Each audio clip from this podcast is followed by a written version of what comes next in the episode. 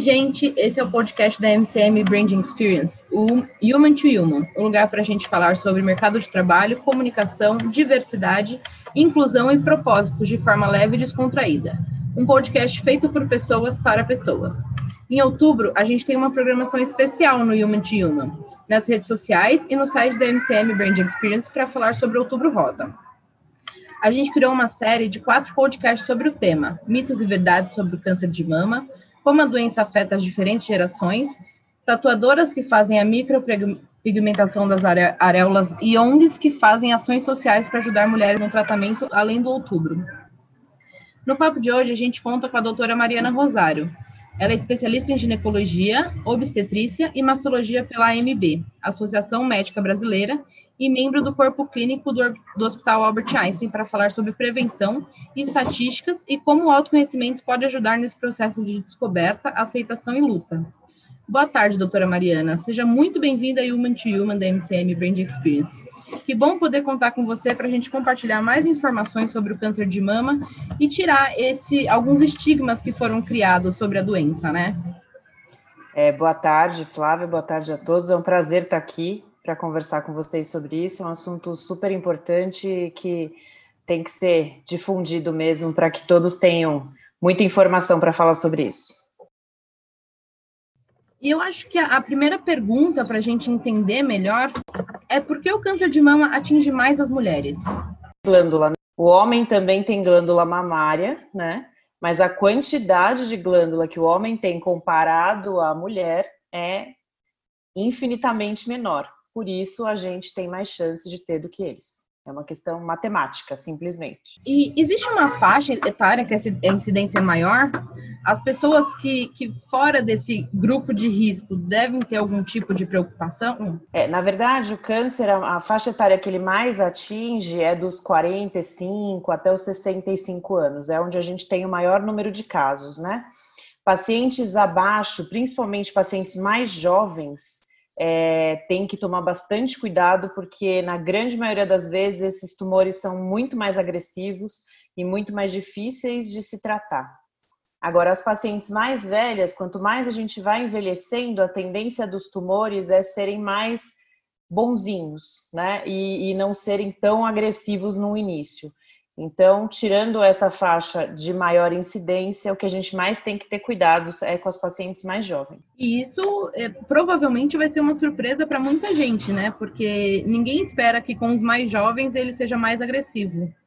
Exatamente, é porque na verdade você sai da zona, né, da, da, da, do período que realmente é mais comum a doença. Então ela passa a não agir da mesma forma, ela tem alterações né? E, e, na grande maioria das vezes, esses cânceres em pacientes mais jovens tendem a ser genéticos, né? Transmitidos já de geração para geração. E os cânceres com origem genética, que são muito poucos, graças a Deus, mas existem, é, são cânceres mais agressivos também. Entendi. É, existe algum fator que aumenta o risco de, de, de desenvolver câncer ou, ou fatores que diminuem as chances? Sim, vamos falar primeiro de diminuição de chance, né, de fatores preventivos. Então, é uma dieta equilibrada, né, com poucos alimentos inflamatórios, é, exercícios físicos constantes, saúde, tratamento de saúde mental, então, tratamento com psicologia ou com psiquiatra ou meditação esses três pilares eles são extremamente importantes para a prevenção de, da maioria das doenças que a gente adquire nos dias de hoje. E os fatores que podem agravar, né? Hoje a gente não tem estudos ainda falando é, sobre anticoncepcionais orais, tá? Comprovando que realmente eles aumentam a chance de ter câncer de mama. A gente tem alguns estudos com hormônios né, é, de reposição hormonal na menopausa. Então, isso tem que ser ainda muito bem colocado e muito bem avaliado para ver se aquela paciente pode ou não realmente utilizar a terapia de reposição hormonal, qual tipo de hormônio que ela vai utilizar, né? É, e algumas substâncias existem estudos, como o álcool e o tabaco, mas alguns estudos falam a favor que eles aumentam a chance e outros falam que não. Então, ainda a gente tem que tomar cuidado, obviamente, né? São substâncias que não podem ser ingeridas em, em demasia por ninguém, não devem, né? Mas que não tem uma relação ainda de causalidade direta, mas que já, já tiveram alguns estudos que comprovaram que elas podem aumentar os riscos, sim. E aí, é, além do fator hereditário, tudo bem, você tem um câncer na família, mas se você tem essas, essas precauções né, de alimentação balanceada, é, cuidados com a saúde, o, o risco tende a diminuir, né? Sim, hoje a gente trabalha muito com uma coisa que chama epigenética, né?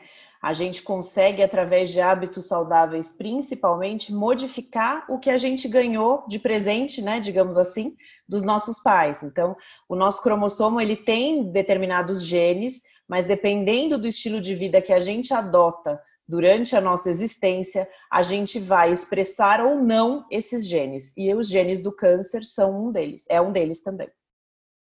Isso é muito interessante, né? Porque tem gente que já tá, ah, eu estou fadado ao câncer porque a minha mãe teve câncer, mas tudo é, é modificável, é adaptável. Se você segue um, um, uma rotina equilibrada, as suas chances de, não, de desenvolver câncer diminuem consideravelmente. Então, você nunca está fadado a uma coisa porque você ganhou de presente. É possível mudar isso, né? A gente fala que hoje a gente não trabalha mais com destino, né? O destino na medicina não existe mais. A gente tem escolhas para fazer no decorrer da nossa vida que podem evitar que esse destino se, se, se apresente aí, com certeza. Muito legal, doutora. É, a gente é muito, muito falado sobre o autoexame, né? Mas quais os outros métodos considerados preventivos? Só o autoexame é, é suficiente? Isso é uma coisa aí que a gente pegou num, num ponto muito interessante, Flávia. É, autoexame ou exames é, laboratoriais ou exames de imagem, nenhum deles é preventivo, né? A prevenção é o que a gente estava falando, alimentação, estilo de vida, exercício físico, suplementação, isso é prevenção. Os exames e o autoexame são uma. A gente tenta com eles fazer uma detecção precoce da doença, tá? Mas eu não vou prevenir o câncer fazendo exame todo dia, certo? Isso é uma coisa muito comum das pacientes é, confundirem. Então, às vezes, ela chega no consultório, ah, porque a minha amiga teve, eu preciso fazer exame de três em três meses, porque ela acha que de três em três meses, se ela fizer exame, ela vai evitar de ter a doença. A gente nunca vai evitar com isso. A gente vai tentar diagnosticar o mais breve possível para que a gente consiga fazer o melhor tratamento e tenha o melhor resultado aí é, é, é, para a paciente. As chances de cura dela, quanto mais precoce a doença, são maiores. O autoexame é uma coisa extremamente, é, como eu posso dizer, delicada, vai, vamos colocar dessa forma, porque nenhuma paciente tem treinamento para palpar uma mama e sentir um tumor muito pequeno. Então, os tumores que vão ser detectados ao autoexame são tumores extremamente grandes, né? Então, independente se o autoexame daquela paciente for negativo ou não, o ideal é que ela sempre passe no médico para sua rotina anual, né? Com ginecologista ou até com mastologista, vai depender dessa paciente do que ela tem de histórico familiar e tudo mais. E faça os exames de imagem e a palpação no consultório também. Tá? Então, isso é muito importante a gente falar, porque ah, tem paciente que fala, ah, ó, palpei aqui, não senti nada, tá tudo bem, nem vou no médico esse ano porque tá tudo bem comigo, não tô sentindo nada, né? Então, é muito importante passar no médico também e fazer os exames. Existem, é, existe o tipo de câncer que é muito inicial, que a gente vê através de microcalcificações na mama, que só a mamografia que enxerga isso. Então, é impossível, nem o médico vai sentir, nem a paciente, nem ninguém. Né? Então precisa fazer a rotina também anual direitinho. Isso é super importante. É. O, o mote da nossa campanha é escute seu corpo. Porque o corpo dá sinais quando alguma coisa não está bem, né? No caso do câncer de mama, existe algum sinal aparente para a gente entender o que está acontecendo? Em casos iniciais, a gente não tem nenhum sinal, né? Como se tudo estivesse super normal. É, e isso é um problema para a gente. Se a gente tivesse uma dor, né? Porque tem muitas pacientes que chegam no consultório, ah, eu tô com dor, a minha mama tá muito dolorida, eu tô com muito medo, blá, blá, blá. Mas na grande maioria das vezes, as patologias que têm dor são patologias benignas, é um cisto, é um nódulo benigno, né? É alguma coisa que. Ou é uma mastalgia mesmo, que é uma dor na mama, que toda mulher pode ter, dependendo da fase do ciclo. Então, na grande maioria das vezes, as patologias que causam dor, que causam algum evento, é, são patologias benignas. O câncer ele vai dar dor quando ele está num estágio muito avançado ou que ele está tentando romper a pele, né? Para é, tem cânceres que viram feridas no final, né? Mas aí é um estágio extremamente avançado, ou quando ele pegou uma, super, uma, uma estrutura mais profunda, por exemplo, o músculo peitoral, né? Ou quando ele vai para axila e faz um linfonodo muito grande, e aí esse câncer já está se espalhando. Então, ou quando dá uma metástase em algum outro lugar do corpo, mas sempre são é, situações de, de tumores mais avançados. É muito difícil você pegar um tumor inicial com dor, né? É mais aquela paciente que palpa o nódulo mesmo e vai procurar a gente, mas que ela não está sentindo nada de diferente. Por isso a importância da visita aí ao médico sempre para dar uma olhada em como as coisas estão. É, existem alguns relatos também sobre a amamentação é, agir como, como diminuidor de fator. É, é, é um fato, porque hum, é, a amamentação é uma coisa muito natural, né? Assim, as pessoas, as mães se, se assim, estou grávida, vou amamentar, é uma coisa meio que natural. E aí, com essa informação de que a amamentação pode ajudar a diminuir o risco, é, ficou ainda mais, mais, né? As pessoas, tipo, nossa, se eu amamentar, eu vou diminuir o meu risco de, de, de ter câncer. É um, é um fato? Existem é, estudos que comprovam essa, essa teoria? Sim, é, mas não é tão, tão simples assim como parece, né? Na verdade, o que, que acontece? A gente só com, é, termina o amadurecimento do órgão, da mama, durante a gestação e na amamentação. Enquanto a gente não amamenta a primeira vez, a nossa mama tem um monte de célula indiferenciada lá dentro. E esse é o grande lance, né? Célula indiferenciada, ela pode começar a se reproduzir loucamente e se tornar um câncer. Então, esse que é o grande motivo de o aleitamento ser dito como preventivo. Mas esse aleitamento, pelos estudos, a amamentação, para ser preventiva, para agir como prevenção do câncer de mama, ela tem que ser feita antes dos 19 anos, né? Então, hoje em dia, a grande maioria das pacientes não engravida antes dos 19. E eu tive uma paciente minha mesmo, do meu consultório, que amamentou com 15 anos e teve câncer de mama com 30. Então, toda regra tem sua exceção. Então, não levar isso como uma coisa também é, é muito séria, que ah, eu amamentei, eu estou totalmente protegida, né? Que o buraco é mais embaixo. Então não é bem assim, né? Nossa, é muito específico, né? Assim, antes dos 19 anos, que também não é uma garantia, é só uma diminuição de risco. Mas a, as entrelinhas a gente não, não vê por aí, né? Exatamente, exatamente. Às vezes a notícia que chega é a amamentação previne câncer, né? Aí a pessoa, ah, eu tenho três filhos, amamentei os três, estou super feliz, pronto, estou tranquila, né? E vou comer o que eu quiser a vida inteira vou não vou fazer exercício, vou ser sedentária e vai dar tudo certo para mim. Então, o buraco é mais embaixo. É um, uma união de esforços, né? Exato. É preciso trabalhar um pouquinho em cada um para diminuir os riscos, que também não é uma garantia, é uma, é uma doença que a gente não ninguém espera, ninguém imagina, que chega e muda tudo. Então, Exatamente.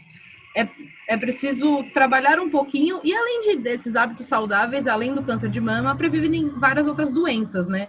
Sim, então... sem dúvida. A maioria das doenças crônicas que a gente tem hoje, diabetes, pressão alta, hipercolesterolemia, doenças cardíacas em geral, todas as doenças autoimunes, tireoide, lúpus, artrite reumatoide, esclerose múltipla, tudo isso é prevenido com esse trinômio aí que a gente citou. É verdade. Doutora Mariana, é... qual o tabu mais frequente que a senhora ouve sobre câncer de mama? A senhora é médica, tem consultório. É, tem uma coisa assim que sempre chega no consultório e você fala, olha, gente, não é bem assim, vamos, vamos esclarecer essa questão. Porque as pessoas falam em câncer e geram um, um, um clima tenso, né? As pessoas ficam nervosas só de falar a palavra. E aí, em, no Outubro Rosa, como o câncer de mama é, é, é o assunto, qual, qual, qual tabu que chega muito no seu consultório e você acha que precisa ser esclarecido assim de uma vez por todas? Eu acho que o principal, né, é que as pacientes, eu brinco que quando, brinco não, né? Eu sempre falo que quando a gente vai dar notícia para a paciente do diagnóstico, é, aquele dia você pode esquecer que ela não vai lembrar de nada que você falou, né? É como se e todas me relatam a mesma coisa, tipo, ah, escureceu tudo, ficou tudo escuro, apagou minha, meu, meu ouvido, eu não ouvia mais você falar. Então, no dia que a gente costuma dar o diagnóstico, é óbvio, né, que com o tempo de, de atendimento, a gente cria uma, uma forma de dizer aquilo da forma mais é, é, acalentadora, digamos assim, possível para essa paciente saber que ela está ali é, com alguém do lado dela, mas para elas, assim, num primeiro momento, ali acabou tudo, acabou a vida dela. Né? Ela nunca mais, ela já começa a se despedir dos filhos, da família, ela já começa a ver caixão, né? E hoje em dia, assim, há uns 10 anos eu não perco nenhuma paciente para câncer de mama, né? Nunca, nenhuma mais faleceu. Então, a gente tem tratamentos extremamente é, é, atualizados, extremamente com muito menos efeitos colaterais do que na época que eu me formei, há 15 anos atrás, né? Hoje o paciente faz químio e fica super bem e sai vai trabalhar, no máximo fica um dia em casa, né? A gente tenta estimular o exercício físico durante o tratamento, principalmente da quimioterapia, porque os resultados, é, é, principalmente de efeitos colaterais, são extremamente diferentes, né? O tratamento psicológico é muito importante nessa fase também, então, eu acho que o maior tabu ainda é que câncer mata, né? Não mata e que o tratamento é desesperador, também não é desesperador, né? É um tratamento que é feito. A gente vê hoje o câncer como uma doença crônica. É uma doença que você vai ter que tratar para o resto da sua vida, mas que você vai ficar bem, né? Você vai ter que sempre estar ali em cima, é que nem um diabetes, por exemplo, né? Obviamente que com muito, muitas outras consequências desde, se a gente não tratar essa doença. Mas é uma doença que a gente consegue. Hoje a gente trata metástase, a gente consegue operar a metástase da paciente. E às vezes aumentar a qualidade de vida dela absurdamente. Então, eu acho que isso, isso que a gente tem que tirar da cabeça das pessoas. Hoje a gente está vivendo uma outra era, uma nova era de tratamento, né? Que a gente tem muito recurso. Então, o tratamento ele é penoso, mas ele acaba, né? Eu sempre brinco isso com as minhas pacientes. Ó, tem dia e hora para acabar. A gente está começando hoje e vai terminar dia tal. Então vamos passar por isso da melhor forma possível, com muita energia e com a cabeça boa para tudo dar certo. É, o fator psicológico ele é bem determinante nessa situação, né? Porque assim, a gente ouve falar de câncer e assim, é aquela coisa, já vamos se despedir, acabou a vida, morri e pronto. Então, você ter um, um apoio psicológico, acredito que ajude muito nesse processo, né, doutora? Porque é um processo demorado, é uma doença séria, claro, tem tratamento, é, as chances de, de melhora são muito altas, mas com esse tabu de vou morrer, acho que o, o fator psicológico é determinante, né? Sem dúvida. O fator psicológico no câncer de mama ele já começa antes da doença. É, geralmente são pacientes que têm algum distúrbio anterior. Né? Então, isso já começa na patofisiologia, tipo, quando a doença está sendo formada ali, já tem um, um, um, fator psicológico agindo, né? E sempre eu tento, é, eu pratico hoje medicina funcional, né? Que é uma medicina integrativa, então eu olho o paciente como um todo e eu tento sempre buscar o que, que não está legal nele, né? O que, que poderia estar tá melhor. Da, da, da questão psicológica mesmo, e a gente sempre acaba descobrindo alguma coisa. É impressionante isso é, sempre tem alguma coisa que não estava bem antes dela adoecer, né? E quando ela descobre essa doença, a gente tem que fazer de tudo para que ela fique da melhor forma possível. Então, acho que apoio tanto da família quanto um apoio de profissionais mesmo, de psicólogos, psiquiatras, é muito importante durante esse tratamento também. Falando ainda em, em fator psicológico, a senhora acha que tem uma diferenciação é, entre as gerações? Então, como uma jovem recebe a notícia, como uma pessoa mais madura recebe a notícia, como esse processo é para as diferentes gerações? Olha, eu acho que é diferente a aceitação do tipo de pessoa, acho, né? As pessoas são diferentes entre si. É, às vezes, uma senhorinha muito mais velha aceita muito melhor do que uma paciente mais jovem, mas às vezes, uma paciente mais jovem, por ela ter muito tempo de vida ali na frente, ela quer melhorar, né? Ela tem mais gana para melhorar. Então, eu acho que isso não depende tanto da geração, mas depende muito do estado da, da paciente, do jeito que ela é, né? Tem pessoas que encaram melhor as coisas, tem pessoas que encaram pior. Então, acho que é isso que, que determina mesmo, não é tanto a, a, idade ou a geração que ela. E as pessoas mais velhas, elas tendem a acreditar que com certeza elas vão morrer, né? Porque para elas câncer é uma coisa que não existe é, cura, que é um absurdo e que ali chegou o final da, da, da vida dela mesmo. Então, isso também a gente vê bastante. Mas varia muito de pessoa para pessoa.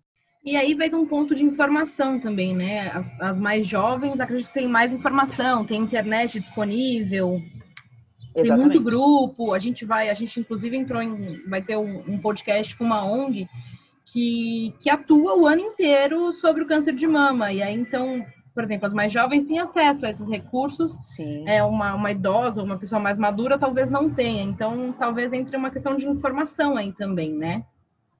Exatamente, com certeza. Quanto mais informado, isso em todas as em todos os tipos de patologia, né, que a gente vê no consultório. É, quanto mais informada a paciente, mais mais coisa ela já te traz, né? Às vezes é mais difícil de você convencê-la de alguns tipos de tratamento porque ela já tem algumas coisas é, formadas na cabeça dela, mas também às vezes é mais fácil de você passar o que está acontecendo e dela entender a situação por conta da informação que ela já, já absorveu aí, que hoje a gente tem informação em, em todos os lugares do. A gente olha para o lado, a gente tem uma informação nova para absorver, né?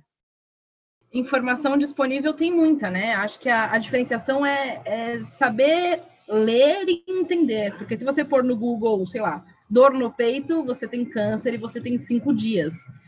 Então é, é muito acho que além da informação da internet, tem que buscar outras opções, né? A visita regular ao médico, assim, é uma coisa imprescindível. A mamografia é uma coisa imprescindível.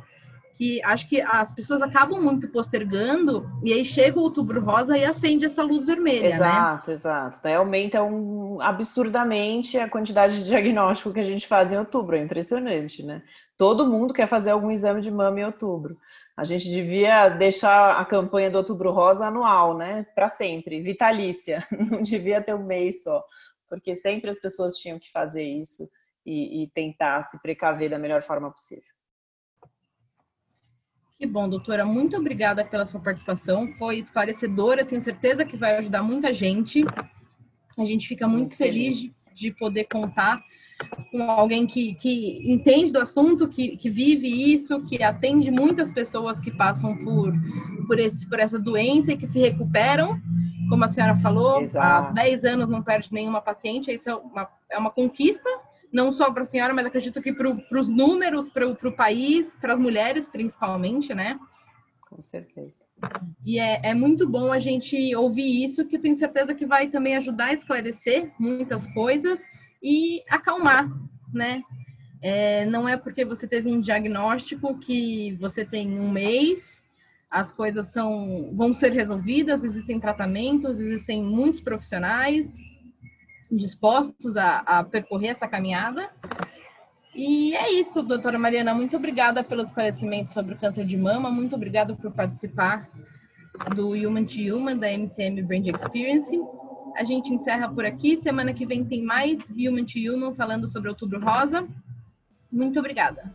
Eu que agradeço e parabéns pela iniciativa maravilhosa. Muito obrigada, doutora Mariana.